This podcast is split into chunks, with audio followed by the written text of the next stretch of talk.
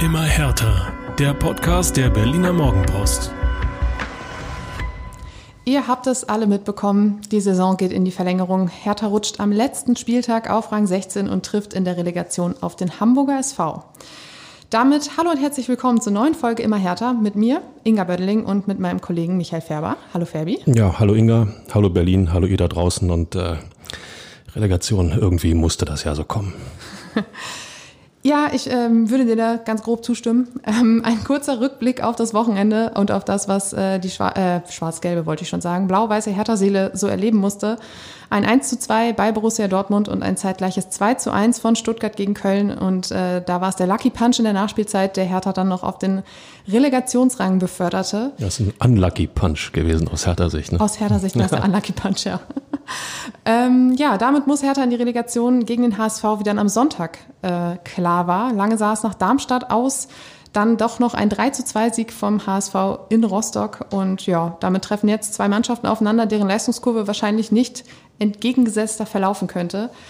Aber ähm, da wir beide natürlich gar nicht so Experten sind auf dem Feld des Hamburger SV, haben wir uns jemanden eingeladen, der sich besonders gut mit dem HSV auskennt. Ja, Felix Magath in eurem Lieblingspodcast. Endlich. N nicht ganz, Fabi, nicht ganz. Wir haben eine viel, viel bessere Lösung. Oh. Und zwar äh, begrüße ich den Kollegen Henrik Jakobs vom Hamburger Abendblatt. Hallo Henrik.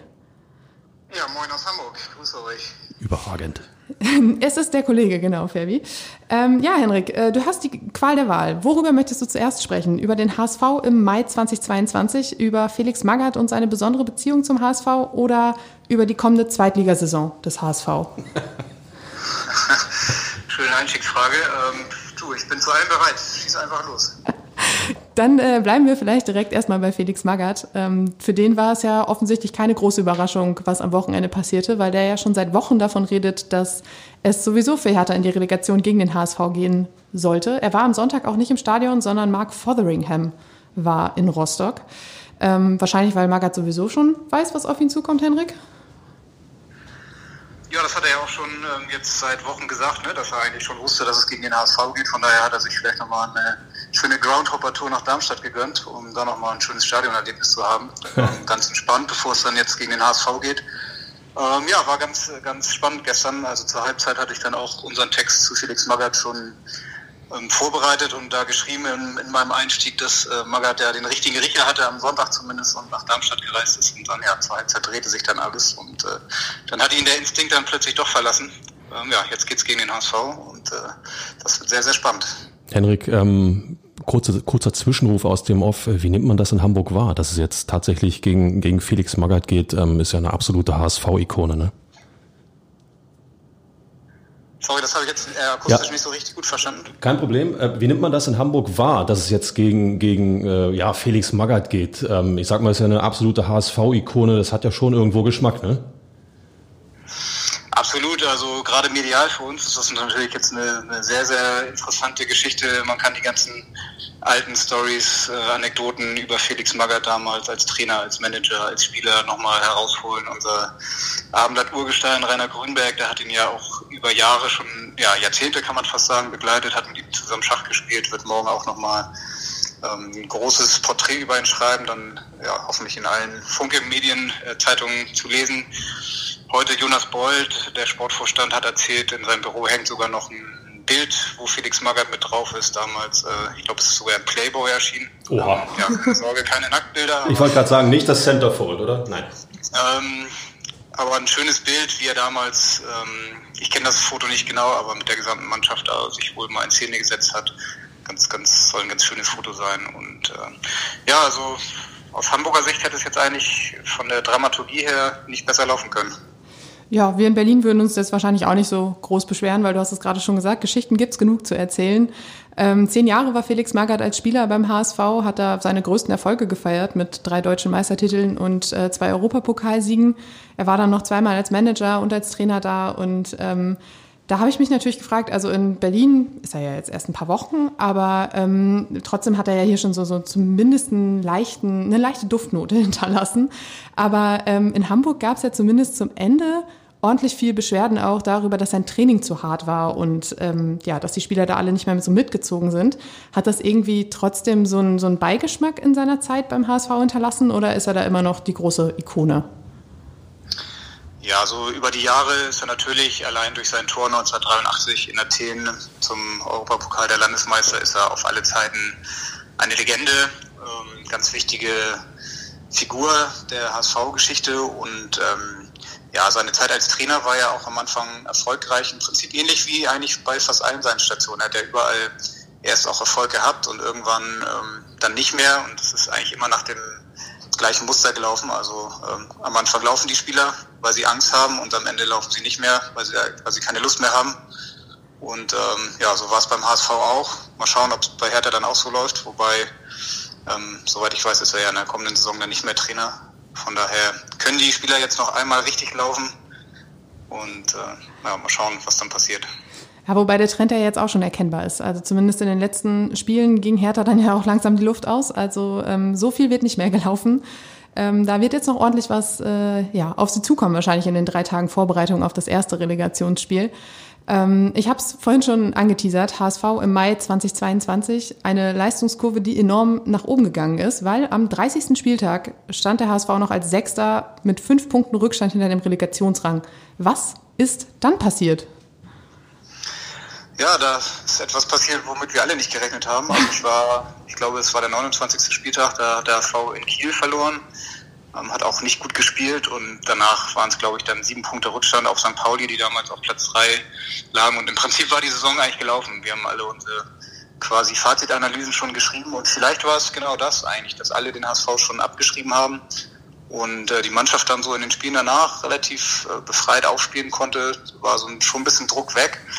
Und plötzlich äh, merkte man so, oh, da geht vielleicht doch noch was. Und ähm, ja, dann war diese Leichtigkeit erstmal da, diese Überzeugung auch, ähm, das Vertrauen so in, in die Art des Trainers war wieder da. Und äh, ja, jetzt hat sich das irgendwie so Wochenende für Wochenende ähm, ja, so aufgebaut, dass der HSV dann doch nochmal die Chance hatte. Und ich glaube, das war jetzt so im Vergleich zu den anderen Jahren halt jetzt mal was anderes, dass sie ähm, nochmal so ein bisschen von hinten kommen konnten wo keiner mehr mit ihnen gerechnet hatte. Vorher war es immer so, dass sie dann eigentlich kurz vor Schluss noch oben standen und dann irgendwie ähm, was zu verlieren hatten. Das hat man gestern in Rostock in der ersten Halbzeit auch gemerkt. So, da ähm, fingen die Köpfe wieder an zu arbeiten und äh, ja, Rostock war richtig, richtig heiß und ähm, ja, am Ende hat der HSV das noch gedreht und äh, nicht zum ersten Mal jetzt so in den letzten Wochen, auch in dieser Saison nicht. Dann haben wir schon eine, eine große ähm, ja, anders als in den letzten Jahren eine Mentalität in der Mannschaft, auch diese, diesen Glauben, dann Spiele noch drehen zu können. Und das hat jetzt auch in den letzten Wochen immer gut geklappt. Kann man das, kann man das an, an ein, zwei Spielern festmachen, äh, die sich ja da jetzt besonders hervorgetan haben? Ähm, also ich glaube, die Teamleistung gestern war auch gerade in der zweiten Halbzeit, Henrik, beim HSV, ähm, man, man, hat tatsächlich gesehen, äh, auch am, am, am Fernsehschirm, ähm, jetzt oder nie. Wenn wir es jetzt nicht packen, dann packen wir es gar nicht mehr. So war zumindest meine Gefühlslage. Kannst du das an ein, zwei Spielern festmachen, wo man sagt, die haben die Truppe in den letzten Wochen nochmal so richtig mitgerissen? Ja, das würde ich gar nicht so an einzelnen Spielern äh, festmachen. Das war wirklich jetzt so das Kollektiv und auch der Trainer Tim Walter, der das äh, nochmal vorgelebt hat und ähm, auch den Spielern das offenbar ja, jeden Tag irgendwie eingetrichtert hat. Das hat auch Sebastian Schonlau, der Kapitän, äh, den könnte man mit Sicherheit da auch hervorheben, auch wenn der selbst so in den letzten Wochen oft gar nicht so gut gespielt hat, dann aber selbst sich nochmal reingekämpft hat. Also hat jetzt dann ähm, in, in Ingolstadt, wo er ganz schlecht angefangen hat, hat er dann das Tor zum 2-1 gemacht, jetzt gestern auch. Beim ersten Gegentor sah er nicht gut aus, aber auf jeden Fall so einer der Spieler, ähm, an dem man diese Mentalität äh, ganz gut ähm, ja, zeigen kann. Das ist auf jeden Fall schon anders als in den vergangenen Jahren. Da hat der HSV doch andere Namen in der Mannschaft und äh, in diesem Jahr sind es vielleicht nicht mehr die großen Namen. Und, ähm, aber innerhalb der Mannschaft äh, ja, funktioniert Robert Glatzel ist mit Sicherheit noch hervorzuheben als, als Stürmer mit 22 Toren jetzt das ist schon eine richtig gute Quote, hatte man ihm zwischenzeitlich auch nicht zugetraut und äh, der hat jetzt so in den letzten Wochen immer in den entscheidenden Momenten an seinen Kopf irgendwie da zwischen oder dahin gehalten und äh, die entscheidenden Tore gemacht. Also die beiden kann man dann vielleicht am Ende doch nochmal hervorheben. Ähm, du hast es vorhin gesagt, also es ist schon auch ein Wandel quasi im Kader zu erkennen. Ähm, in den vergangenen drei Jahren ist äh, der HSV dann dreimal Vierter geworden. Das hätte ja durchaus auch dieses Jahr äh, passieren können, ist es jetzt aber nicht. Ähm, was, was macht die Mannschaft anders? Was ist passiert vom, ja, vielleicht auch im Sommer oder im Verlauf dieser Saison? Ja, ich habe es ja eben schon so ein bisschen angedeutet, es sind jetzt nicht mehr so diese ähm, Namen, die man vielleicht noch die letzten Jahre hatte. Also da lief ja ein Aaron Hunt noch mit rum, so auf den, ja, auf den letzten Metern seiner Karriere, hat noch viel Geld verdient. Ähm, ja, es waren immer Erwartungen dann noch mit ihm verbunden. Das ist jetzt in dieser Saison nicht so. Es gibt viele junge Spieler so aus dem eigenen Nachwuchs, die jetzt da mit dabei gewesen sind. Ähm, Gerade so in den letzten Wochen ein Anzi mit dem eigentlich gar keiner gerechnet hat. Ähm, ja, auch so Mannschaften, die äh, Spieler, die jetzt so ähm, die letzten Jahre noch nicht groß in Erscheinung getreten sind, die jetzt aber beim HSV nochmal so ähm, den nächsten Schritt machen wollen. Also im Prinzip jetzt so diese neue Achse, Jonas Meffert, ähm, Schonlau, Glatschel, also alle Spieler, die schon zweitige Erfahrung haben und auch in ihren Vereinen immer gut gespielt haben, aber die schon noch ähm, nichts Großes erreicht haben in ihrer Karriere und so diese, dieser Hunger nach Erfolg, ähm, den ja, kann man schon erkennen beim HSV jetzt in dieser Saison. Das ist anders als in den letzten Jahren. Wenn man, wenn man äh, Hendrik den Trainer nimmt, ähm, Tim Walter, ich äh, habe auch noch so ein, zwei Erinnerungen aus, aus Unions Zweitliga-Zeit, ähm, dass er eigentlich, ähm, ja, ich nenne es mal so in Anführungszeichen, ähm, irgendwo, irgendwo ein Wahnsinniger, der auch für den Verein dann lebt, für den er arbeitet und auch für den Fußball lebt. Ähm, welchen Anteil glaubst du, ähm, hat er daran, dass der HSV äh, ja nicht mal nur wieder vorne mitspielen konnte, sondern jetzt tatsächlich auch Platz 3 geholt hat? Schon sehr, sehr großen. Also auch zwischenzeitlich sah es ja so aus, als ob es da vielleicht möglicherweise ähm, zu einer Trennung kommen könnte, weil es da schon auch Zweifler gab oder vielleicht auch immer noch gibt im Verein, was so seine Spielidee angeht. Also die ist ja wirklich außergewöhnlich und ähm, auch ich habe die oft schon sehr, sehr kritisch ähm, bewertet. Also gerade ähm, dieses Spiel von hinten heraus, dieses zwanghafte sich herauskombinieren wollen, das ist sehr, sehr oft auch schiefgegangen also dann nicht so schief gegangen, dass es so Gegenton geführt hat, aber es gab, also ich glaube, da kann man ein Highlight-Video draus schneiden. Hm. Du denkst du, Gott, was machen die denn da? Sind die wahnsinnig? Und äh, ähm, irgendwie ist es dann aber immer gut gegangen und dann gibt es aber auch wieder so Spielphasen, wo es dann wirklich auch richtig gut klappt und du denkst so, wow, das macht total Spaß, ähm, dazu zu gucken, auch wenn es ja den Fans wahrscheinlich zwischendurch das Herz in die Hose rutscht bei diesem Risiko, den mit dem sie dann spielen, auch in den Spielen im Pokal, so gegen die Bundesligisten Köln, Freiburg, versuchen sich dann hinten raus zu kombinieren. Und das fordert der Trainer ein und manchmal denkt man so, Gott, das kann doch nicht sein Ernst sein. Ähm, erlaubt doch mal auch einen langen Ball zu schlagen, das werdet ihr wahrscheinlich am Donnerstag dann auch beobachten. Ähm, dieser Mut, ähm, ja, aber das, das äh, lebt der Trainer auch total vor. Und irgendwie hat er das geschafft, dass die Spieler diese Überzeugung dann auch haben. Und äh, ja, dann irgendwann auch im Spiel man dann merkt, so, ja, jetzt, jetzt funktioniert das und der Glaube ist da auch an diese, an diese Idee und das äh, sieht dann zwischenzeitlich echt gut aus. Und wer hat es jetzt geschafft? 60 Punkte, das sind die meisten Punkte, die der HSV jetzt in den vier Zweitliga-Jahren hatte am Ende und das ist auf jeden Fall auch ein großer, großes Verdienst von Tim Walter. Jetzt ist natürlich die große Frage, ich war am äh, Samstag in Dortmund, ich habe äh, die niedergeschlagenen Gesichter auf dem Platz und auch auf den Rängen in Blau-Weiß gesehen und ähm, da war erstmal nicht mehr so viel Hoffnung da, dass man den Klassenhalt irgendwie doch noch packt über die Relegation. Da muss jetzt sehr viel Aufbauarbeit geleistet werden. Beim HSV sah das natürlich am Sonntag äh, ganz anders aus. Da war Ekstase pur. Ähm, wie, wie ist die Stimmung so? Muss man jetzt versuchen, die Mannschaft auch wieder ein bisschen einzufangen, um sie zu fokussieren? Oder ist es tatsächlich so, dass man das jetzt mitnimmt und sagt, okay, wir haben jetzt irgendwie das Momentum auf unserer Seite?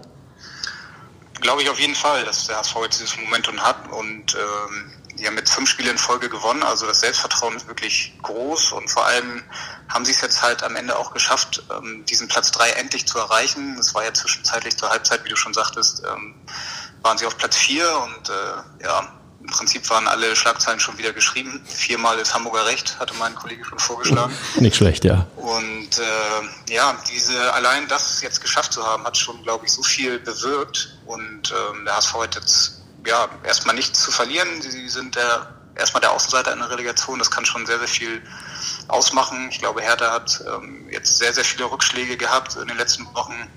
Wenn sich das so summiert, also das ist schon schwer, glaube ich, da als Mannschaft äh, mental auch wieder sich so einzustellen, ähm, ja, dann auch im Olympiastadion, wo Hertha, glaube ich, auch nicht so richtig gut aussah in den letzten Wochen und Monaten.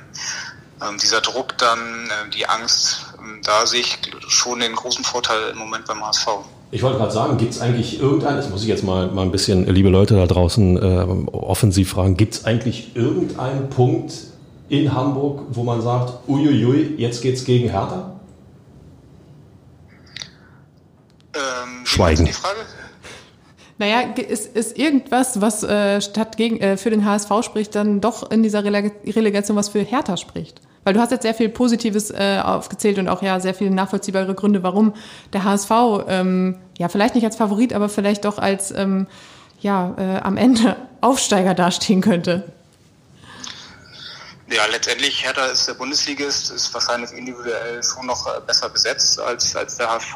Ich glaube, wenn man jetzt so geguckt hatte, Stuttgart oder Hertha, da hätten wahrscheinlich schon viele gedacht, hm, dann vielleicht doch lieber Hertha, weil Stuttgart schon, finde ich, eine spannende Mannschaft hat, so die von, von den einzelnen Spielern schon, glaube ich, äh, das wäre schon für den HSV schwerer geworden. Ähm, was ich so aus der Ferne mal beobachtet hat, dass Hertha gerade so als Mannschaft, finde ich, nicht so richtig funktioniert. Ähm, ja, und ähm, muss man mal schauen. Also ich glaube, der, die große ähm, Schwachstelle des HSV ist auch gleichzeitig ähm, die Spielidee von Tim Walter, weil da ergeben sich ganz viele Möglichkeiten, wenn man dann als, als Mannschaft auch mutig ähm, vorne raufgeht und den HSV gleich unter Druck setzt. Da macht der HSV extrem viele Fehler. Ähm, sollten sich mal vielleicht die ersten 20 Minuten aus dem Pokalhalbfinale gegen Freiburg anschauen. Die haben das wirklich perfekt gemacht, haben den HSV gepresst vorne und dann kommen die Fehler und wenn man dann das Tor macht, ähm, ja, dann kann man den HSV da auf jeden Fall äh, schlagen. Bleibt jetzt natürlich die Frage, ähm, der Abstieg damals vor vier Jahren, sollte das bereinigende Gewitter werden nach ziemlich viel turbulenten Jahren. Äh, ist der HSV wieder bereit für die Bundesliga? Ja, also die Fans auf jeden Fall. Die letzten danach, ähm, die träumen davon und ähm, auch die Mannschaft, würde ich sagen, ist jetzt ähm, bereit dafür. Und ähm, ja, ich glaube, dass diese Relegation jetzt auch die große Chance ist für den HSV, weil sie sind jetzt ähm, der Außenseiter. Das ist im Prinzip genau das, was in der Liga sie nicht waren. Da waren sie immer der große Favorit, der große HSV. Damit konnten sie am Ende dann doch irgendwie nicht umgehen, wenn dann die kleinen Mannschaften da jedes Spiel wie, eine, wie ein Pokalspiel angenommen haben. Und äh, jetzt sind sie im großen Olympiastadion und dann zu Hause. Ähm, ich glaube, dass der HSV jetzt auch reif ist und es, finde ich, auch nach diesem Jahr verdient hätte, aufzusteigen. Fabi, halten wir fest, hätten wir Hertha BSC irgendwann, vielleicht Anfang April, schon in den Abstieg in die zweite Liga geschrieben, ständ der Verein besser da, wenn ich dem Kollegen Jakobs jetzt richtig zugehört habe? Ähm, ich lasse das mal unkommentiert. Ähm, ich glaube, wir haben immer versucht, optimistisch zu bleiben und ähm, das sollten wir vielleicht auch jetzt tun. Insofern, ähm, ich glaube, Henrik, das werden zwei hochinteressante Spiele mit unglaublich viel Emotionalität und ähm, ich glaube, wir können uns darauf freuen. Das glaube ich auch. Also Drama ist auf jeden Fall vorprogrammiert. Das ist beim HSV in dieser Saison ähm, zuverlässig dabei und äh, das wird auch eine Relegation wieder so sein. Siehst du, das haben auch beide Vereine gemeinsam. Auch Hertha kann Drama, das haben sie in dieser Saison äh, mehr als einmal bewiesen. Äh, Henrik, wir danken dir für deine Expertise. Das war sehr spannend zu hören. Ähm, auch wahrscheinlich für unsere Zuhörer, die jetzt gucken können, was da ähm, am Donnerstag und am Montag auf Hertha wartet. Ähm, ja, wir, wir sind gespannt, wir freuen uns drauf und äh, danken dir für deine Zeit. Sehr gerne. Wir sehen uns dann am Donnerstag in Berlin. So machen wir es. Danke, tschüss. Ja, Fabi. Boah, Euphorie in Hamburg und äh, Niedergeschlagenheit in Berlin. Allein diese, diese Gemengelage, ähm, ich glaube, da muss man, das muss man auch wieder noch erstmal sacken lassen. Ja. Ähm, andererseits, äh, Berlin bleibt erstklassig doppelt und Hamburg bleibt zweitklassig doppelt. Klingt auch gut. Es ist auf jeden Fall irgendwie dann eine gerechte Verteilung, oder? Finde ich so zwei Zweitligisten, zwei Erdligisten. Beide hätten weiterhin ihre Derbys. Also ich meine, muss man ja auch mit einberechnen. Aber es gibt, ähm, was ich jetzt gerade aus äh, daraus gehört habe, ähm, ist tatsächlich die Entwicklung, die der HSV offensichtlich gemacht hat, ne? dass die Mannschaft jetzt ähm, sich von, von Namen befreit hat, die eventuell ähm, belastend sein können, die vielleicht auch nicht mehr das bringen, was man sich von ihnen erwartet hat und auf eine Truppe setzt von, von total erfolgshungrigen Spielern. Und ähm, ich glaube, unterm Strich, ähm, ja, ist das wirklich auch ein Punkt gewesen, ähm, warum der HSV äh, am Ende nochmal diese Kurve hat kriegen können, weil diese, diese junge, erfolgshungrige Truppe einfach ähm, ja vielleicht auch ein bisschen Trotz gezeigt hat, trotz den wir uns ja auch bei Hertha BSC in den entscheidenden Spielen gern gewünscht hätten. Vor allem, weil dieses Konzept, dieser Ansatz, den du gerade gesagt hast, ja auch bei Hertha nicht unbedingt neu ist. Das war ja auch was, was Fredi Bobic verfolgt hat. Deshalb mussten ja auch äh, die Kunjas und äh, ja, Luke Bacchius Invest entgehen. Und äh, da hat es dann aber offensichtlich zumindest vielleicht ja auch nicht mit den Nachverpflichtungen so funktioniert, wie man sich das vorgestellt hat, weil dieser Erfolgshunger, den habe ich zumindest jetzt, also ja, unter Magath in ein paar Spielen gesehen, aber eben auch nicht in allen. Und das ist der Grund, warum jetzt eben nochmal die Extra-Runde gedreht werden muss. Das ist ja in, sagen wir vielen Vereinen jetzt in, in diesen, diesen letzten Saisonwochen auch immer, immer von Druck die Rede gewesen. Und es wird, wird dann auch immer explizit unterschieden, positiver Druck und negativer Druck. Positiver Druck, weil du kannst etwas gewinnen. Mit anderen Worten, du hast nichts zu verlieren. Mach es einfach. Ähm, sprich, wenn du ja, Europacups erreichen möchtest, Europacup-Plätze erreichen möchtest, wenn du Aufstiegsränge erreichen möchtest in der zweiten Liga dann. Und dann gibt's diesen negativen Druck, wo ja eine Mannschaft ähm, nicht nur körperlich, sondern auch vom Kopf her total dagegen ankämpft, bloß nicht in irgendeinen Strudel zu geraten, der einen dann runterreißt in die Zweitklassigkeit. Und ähm, also das könnte nachher der Schlüssel sein und äh, glaube ich ist auch enorm wichtig bei Hertha, dass man, dass man dieses Andererseits muss man sagen, die Truppe ist über die Jahre in Sachen negativen Denken eigentlich geschult. Aber gerade jetzt ist es total wichtig, das aus dem Kopf rauszukriegen und eben nicht, ach, jetzt haben wir verloren, jetzt sind wir doch noch auf den Relegationsplatz gerutscht und, und, und. Ähm, das ist total schwierig. Da wollen wir gleich auch noch mal ein bisschen äh, näher drüber sprechen und äh, vor allem auch darüber, was ähm, Magath jetzt dagegen tut, um das zu schaffen. Äh, ich fand es ganz ähm, interessant, dass am Sonntag, als dann tatsächlich der Gegner für die Relegation feststand, es zehn Jahre her war, dass Hertha zum letzten Mal in der Relegation unterwegs war. Und zwar in der Saison 2011, 2012 war es die Relegation gegen Fortuna Düsseldorf. Ähm, das Hinspiel 1 zu 2, das Rückspiel 2 zu 2. Man erinnert sich noch an diese wahnsinnigen Szenen nach Abpfiff, oder eigentlich ja nicht nach Abpfiff, sondern kurz vor Ende des Spiels, als die Düsseldorfer Fans äh, den Platz stürmten. Das, äh, vorher hat es schon mehrere Unterbrechungen wegen Pyrotechnik gegeben. Ähm, nach 20 Minuten Pause ging es erst weiter. Da erzählten ja Spieler später auch von Todesängsten und äh, was auch immer für Gefahren. Ähm, Hertha hatte dann Einspruch eingelegt gegen die Wertung. Das wurde als unbegründet zurückgewiesen. Auch der äh, Einspruch darauf nutzte nichts. Somit ging es dann doch in die zweite Liga. Ähm, ja, Fabi, Zu Zufall, dass es jetzt zehn Jahre später ist? Nö, ja, keine Ahnung. wenn, ich, wenn, ich, wenn ich damals hätte wetten müssen ähm, und irgendwie 10 Euro drauf gesetzt hätte, dass Hertha zehn Jahre später wieder in die Relegation geht, ähm, hätte ich wahrscheinlich ein kleines Vermögen gemacht. Ja. Und äh, spätestens seit Windhorst werden die äh, Quoten dann entsprechend auch, äh, hätten sich zum Schlechteren verändert für diesen, für diesen Tipp. Aber ähm, die Bilder damals, ähm, ich weiß noch genau, der, der Kollege Uwe Bremer war damals in Düsseldorf im Stadion. Ähm, ich hatte, hatte Spätdienst und äh, äh, es waren einfach fassungslose Bilder, also total erschütternde Bilder. Und wenn ich äh, mir jetzt den Saisonendspurt in der Bundesliga anschaue, wenn ich sehe, was, was ähm, in Köln passiert ist nach dem Sprung in den Europapokal, Platzsturm, ähm, wenn ich äh, sehe, was in Stuttgart passiert ist nach dem, nach dem Klassenhalt, Platzsturm, wenn ich sehe, was in der alten Försterei zumindest im Ansatz gerade im Gange war, Platzsturm, ähm, das sind so, sind so Entwicklungen. Werder Bremen. Werder Bremen mit dem Aufstieg, genau das Gleiche. Das sind so Entwicklungen, ähm, nee, das, das kann ich einfach nicht gutheißen. Ähm, also bei allem Respekt, liebe Fans, niemand von euch hat auf dem Platz irgendetwas zu suchen. Das ist nun mal eine Tatsache.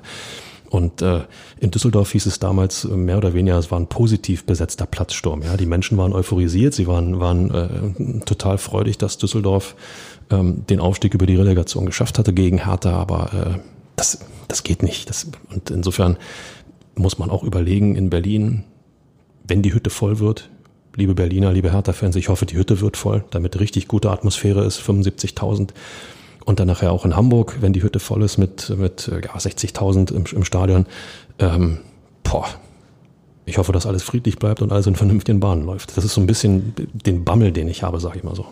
Vor allem, weil diese ganzen Platzstimmen, die du jetzt gerade aufgezählt hast, ja auch immer echt üble Nachwirkungen hatten. Also man las dann ja immer von Verletzten hier, Verletzten dort, schwer Verletzten da. Ich habe irgendwie eine Story, ich glaube, von einem Schalke-Fan, auch da war es am vergangenen Wochenende, als sie den Aufstieg perfekt gemacht hatten, der gegen einen Wellenbrecher gedrückt worden war und keine Luft mehr bekommen hatte.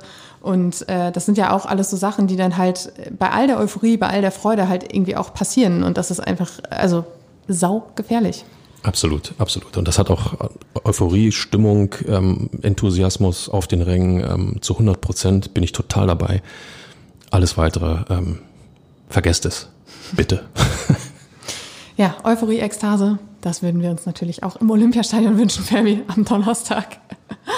Ähm, bis es soweit ist, gibt es aber natürlich noch ein bisschen was zu tun für Felix Magath mit seiner Mannschaft. Du hast es vorhin schon gesagt, das ist ähm, jetzt halt auch so eine, so eine Frage der Psychologie, des Mentalen. Ähm, ich habe vorhin schon gesagt, die Spieler auf dem Platz in Dortmund, da flossen Tränen, da war Verzweiflung, da war Frust, da war auch, sie haben sich auch gegenseitig ein bisschen angemault, weil der eine wissen wollte, wie das Stuttgart-Spiel ausgegangen ist und der andere es nicht wusste. Und da war sehr viel, sehr viel negative Energie, wie man so schön sagt. Und äh, da wird es natürlich jetzt an Felix Magath sein, das irgendwie wieder ins Positive zu wenden, in so eine Recht, jetzt erst Rechtsstimmung, in Kampfgeist, in Leidenschaft, in Willen. Und ähm, dafür hat er sich überlegt, geht's ins Kurztrainingslager und zwar am Dienstag nach Kienbaum.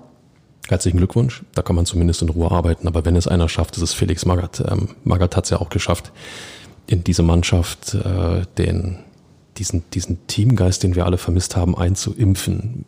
Selbst mit den Trainingseinheiten, die ja dann doch vielleicht der eine oder andere Spieler nicht so mag. Hashtag Medizinball. Aber ähm, er hat es ja, er hat's ja geschafft, die Truppe auf Kurs zu bringen, dass sie jetzt ähm, im Endspurt äh, die Chancen, die sie hatte, ähm, ja nicht hat verwerten können. Und äh, da ist das ähm, gegen Mainz die Niederlage ähm, ja, fast noch schwerer einzubuchen als jetzt äh, diese, diese Niederlage in Dortmund. Ähm, das zeigt dann aber auch den, den sag ich mal, ähm, mentalen Zustand der Mannschaft. Immer dann, wenn es drauf ankommt, jetzt können wir aber, jetzt müssen wir aber, dann, dann kippt das so ein bisschen wieder in die, in die alte Vormagerzeit zurück.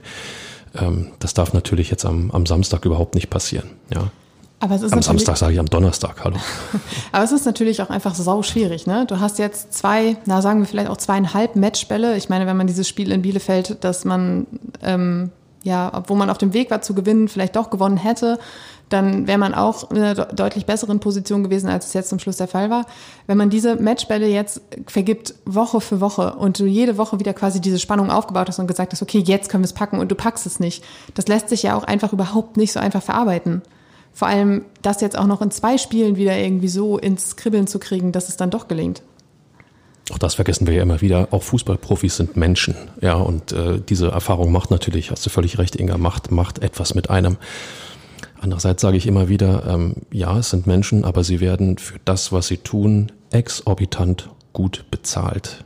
Das, das muss man in dem Zusammenhang einfach ansprechen. Insofern kann man zumindest bis zu einem gewissen Punkt durchaus ein wenig mentale Stärke, mentale Abgeklärtheit erwarten, dass es in ein Fußballspiel geht gegen den Hamburger SV, wo es nach 90 Minuten darum geht, gewonnen zu haben und nicht Angst zu haben, dass man absteigen kann.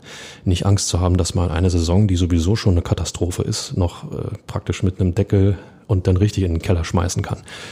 Darum geht es nicht. Es geht darum, auf den Platz zu gehen und zu zeigen, ähm, ja, der Kollege äh, Henrik hat es gerade gesagt, ne?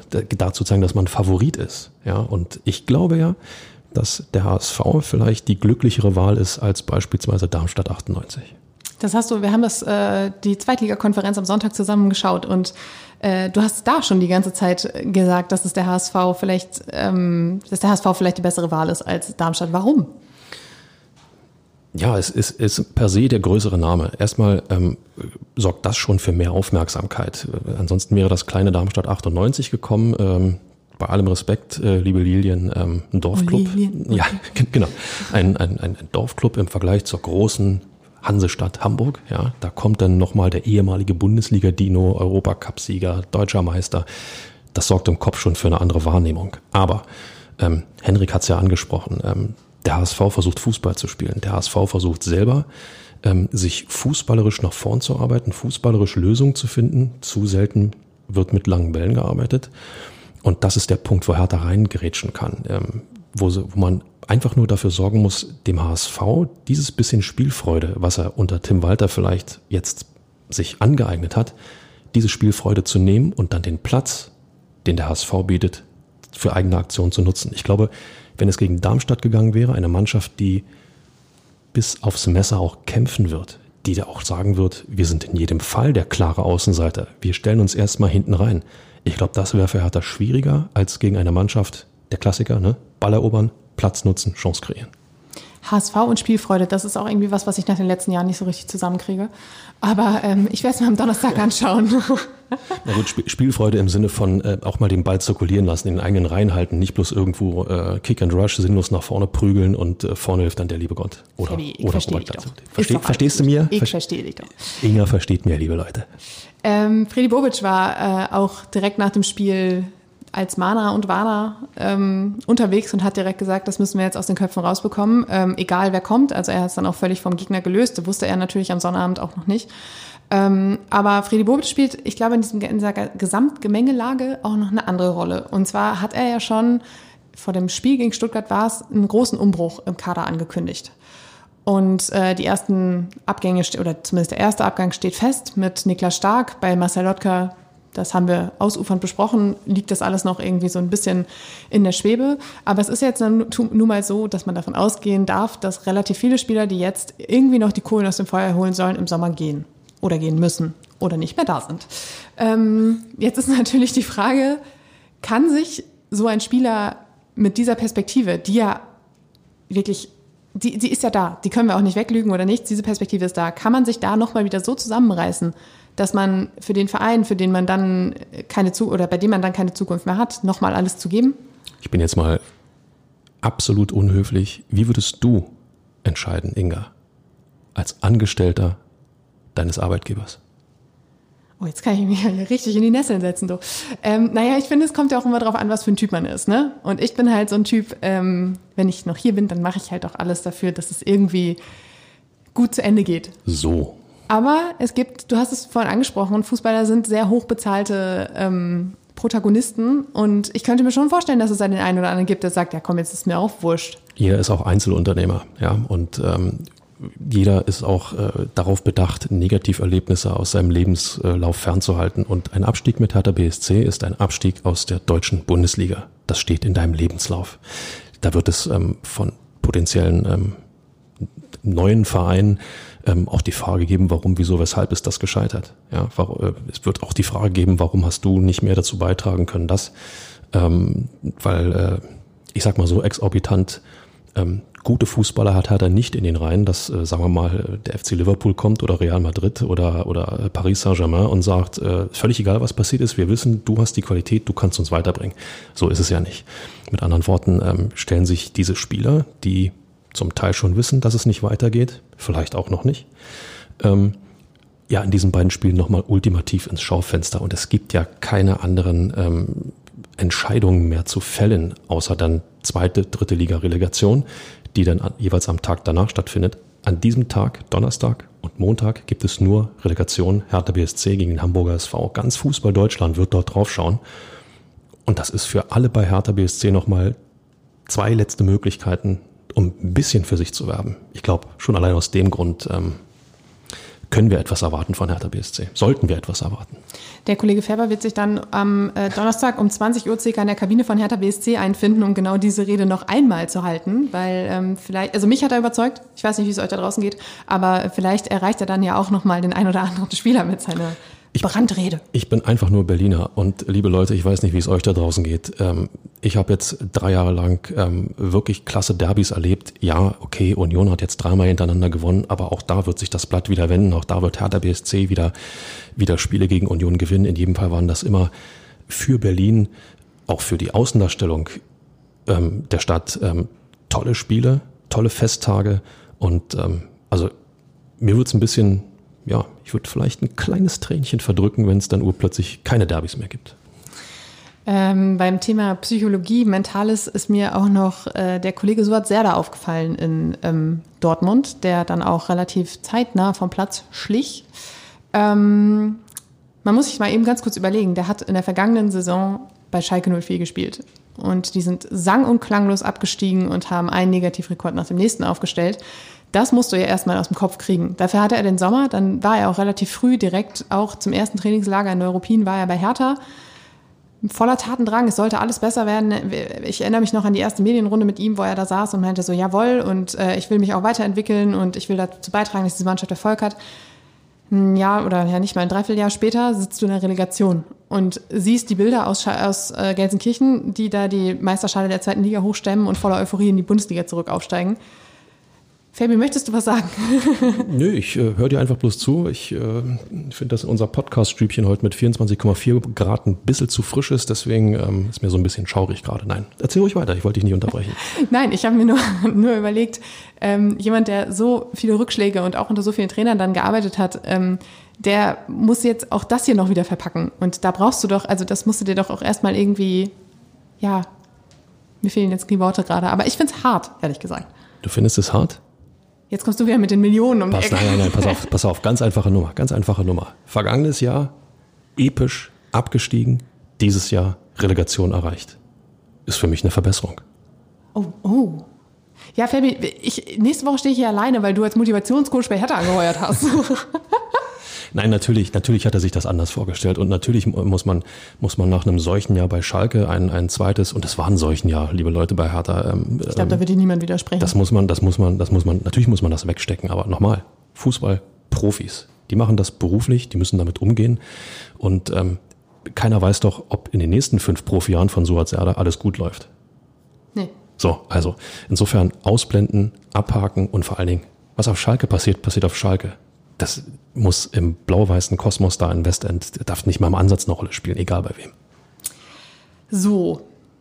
Dann würde so. würd ich das jetzt mal abhaken. Du äh, argumentierst mich bei dem Thematik ja sowieso in Grund und Boden. Nein, um Gottes Willen, ähm, äh, das tue ich nicht, aber man merkt irgendwo schon, äh, ähm, er hat eine Relegation. Der Sturz in die zweite Liga droht. Berlin verliert die Derbys. Ja, Fabi, ich mache mir Sorgen. So, siehst du. Müs so. Müssen wir uns Sorgen machen um Hertha BSC? Klare Antwort. Ja. Ja, wir müssen uns auch Sorgen um Marcel Lotka machen. Der hat sich nämlich in Dortmund einen Nasenbeinbruch und eine leichte Gehirnerschütterung zugezogen, als er, ja, es war die Nachspielzeit der ersten Hälfte, ähm, gegen den Pfosten segelte. Und zwar ähm, kam nämlich eine, eine, ja, ich glaube, es war eine Hereingabe und die wollte erklären und fischte sie aus dem rechten oberen Eck und ja, knallte dabei gegen den Pfosten. Das sah alles erst ähm, ja, brutal aus, dann wurde er kurz behandelt, dann ging es dann aber ja auch irgendwann in die Pause und dann kam er wieder und dann dachte man sich, ja, passt, da habe ich ja erstmal schon ähm, scharfe Kritik in Richtung Borussia Dortmund zu schicken. Ich meine, der BVB hat die gesamte erste Halbzeit ähm, nichts auf die Kette gebracht, hat keine eine Offensivaktion kreiert.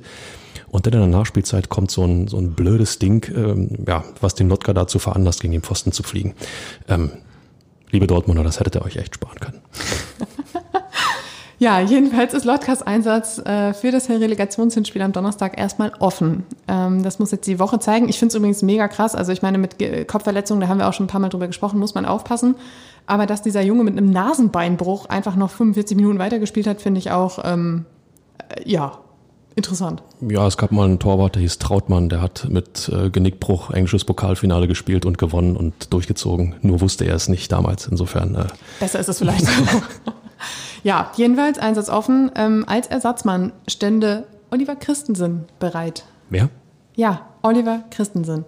Äh, der Däne, der im Sommer gekommen war und eigentlich als Nummer zwei hinter Alexander Schwolo aufgebaut werden sollte. Äh, bislang kam Oliver Christensen zu null Bundesliga-Minuten. Er hat ein bisschen bei der U23 ausgeholfen, hat da ein paar Spiele gemacht, um Praxis zu sammeln. Aber als es hart auf hart kam und Schwolo ausfiel, ähm, war ja Lotka, wie wir uns erinnern, die Wahl. Ja.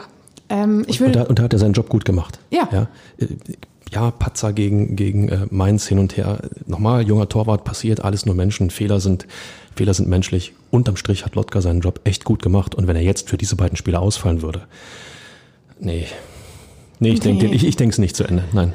Und Fabi, sollte das aber doch der Fall sein, ich meine, alles ist bereitet dafür, dass Olli Christensen Herthas Relegationsheld wird. So, Zeit für Helden, siehst du, Inga. Jetzt, so. du hast, mich verstanden. Ja. Zeit für Helden. Und schon kann man sagen, es, es, gab einen Grund, um Christensen zu verpflichten vergangenen Sommer. Oh, okay.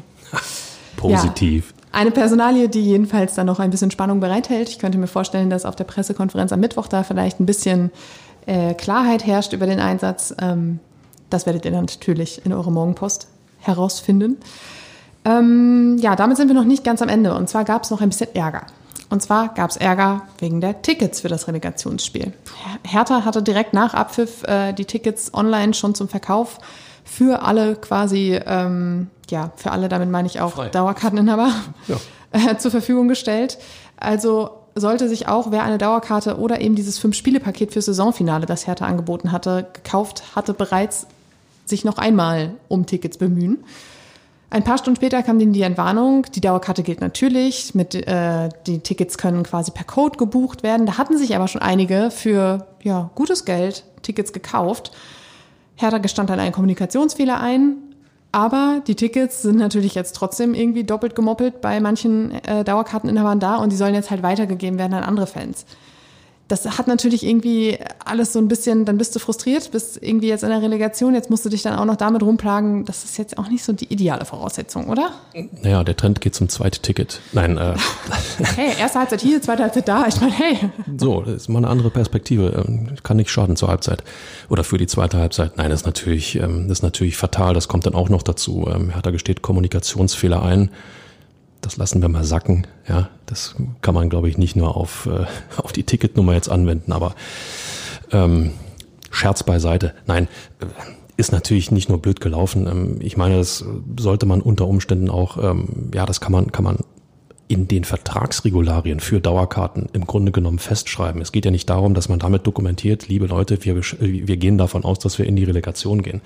Aber wie heißt es so schön? Be ready before the moment. Ja, insofern ähm, das in den Regularien einfach festschreiben. Lieber Dauerkartenbesitzer mit dem Erwerb hätten Sie auch Ihren Platz für eine eventuelle Relegation sicher. Einsatz, fertig. Zeigt aber irgendwie auch, dass Sie auch selber Hertha nicht mehr so richtig damit gerechnet haben, dass dieser Worst Case eintritt.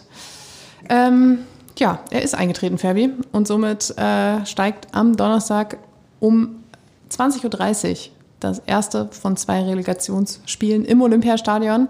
Du hast es vorhin schon gesagt, mit hoffentlich voller Hütte. Ich glaube, das wäre echt nochmal so ein, so ein Ding, was, was auch der Mannschaft dann nochmal so den letzten Push gibt. Ja, den, den Schulterschluss hat es ja gegeben vor dem Mainz-Spiel. Ja, also insofern äh, gehe ich mal davon aus, dass die äh, Ungereimtheiten, die es dann doch gab, zumindest ähm, beiseite gelegt sind. Inwiefern sie bereinigt sind, ähm, gebe ich zu. Ich glaube, das können wir hier überhaupt nicht beurteilen. Aber ähm, wichtig ist, wichtig ist, dass, dass sie ad acta gelegt sind, weggelegt werden, weil ähm, es geht in diesen zweimal 90 Minuten, nachher in Hamburg vielleicht mit Verlängerung, Gott bewahre, ähm, äh, ah, um, um alles oder nichts, erste Liga oder zweite Liga. Also es geht jetzt darum, einfach nochmal der Truppe echte Rückendeckung zu geben, ihr einfach zu dokumentieren, wir stehen an eurer Seite und wenn ihr euch da unten auf dem Rasen, wie sage ich immer so schön, entleibt, für den Klassenhalt, ähm, dann können wir auch zwei große Fußballfeste feiern. Also es ist ja nicht so, dass da mit dem, mit dem Hamburger SV, äh, bei allem Respekt, dass da jetzt die Übermannschaft kommt. Genauso weiß allerdings auch der Hamburger SV. Hertha BSC ist nicht die Übermannschaft. Insofern zwei Mannschaften, die eigentlich um ihre eigenen Stärken und Schwächen auch wissen, aufeinandertreffen und wir reduzieren es. Im Endeffekt ist es, du hast es gesagt, der Verlauf der vergangenen Wochen, der es entscheiden wird. Wie schnell können beide Truppen das aus dem Kopf ausblenden? Hier zu viel Euphorie, da zu viel Niedergeschlagenheit. Ein schönes, ein schönes Schlussstatement, das waren sehr viel S. Ein schönes Schlussstatement, Fabi. Ähm, dabei würde ich es auch belassen. Ähm, wir melden uns natürlich im Relegationssandwich mit einer neuen Folge am 22. Mai. Dann natürlich mit einer kleinen Rückschau auf das, was am Donnerstag passiert ist und ähm, tja, das Szenario, was uns am Montag erwartet. Heavy? Willst du mich nicht noch nach meinem äh, nein, Tipp, möchte, Tipp nein, fragen für Donnerstag? Nein, mm, wir lassen das. das. Das kann nur schief gehen. Ich bin mir sicher. Vielleicht dann im Relegationssandwich am kommenden Sonntag. Also auch da habe ich eine klare Empfehlung. Hingehen. Ja. Anfeuern. Hinter der Mannschaft stehen. Gut. Dabei belassen wir es. Wir danken euch da draußen fürs Zuhören. Ähm, wir hoffen, dass wir euch auch gerade mit unserem HSV-Experten Henrik Jakobs ein bisschen besser auf das vorbereiten konnten, was da wartet. Beste Grüße nochmal nach Hamburg. Genau. Und äh, bedanken uns fürs Zuhören und sagen bis zum Wochenende.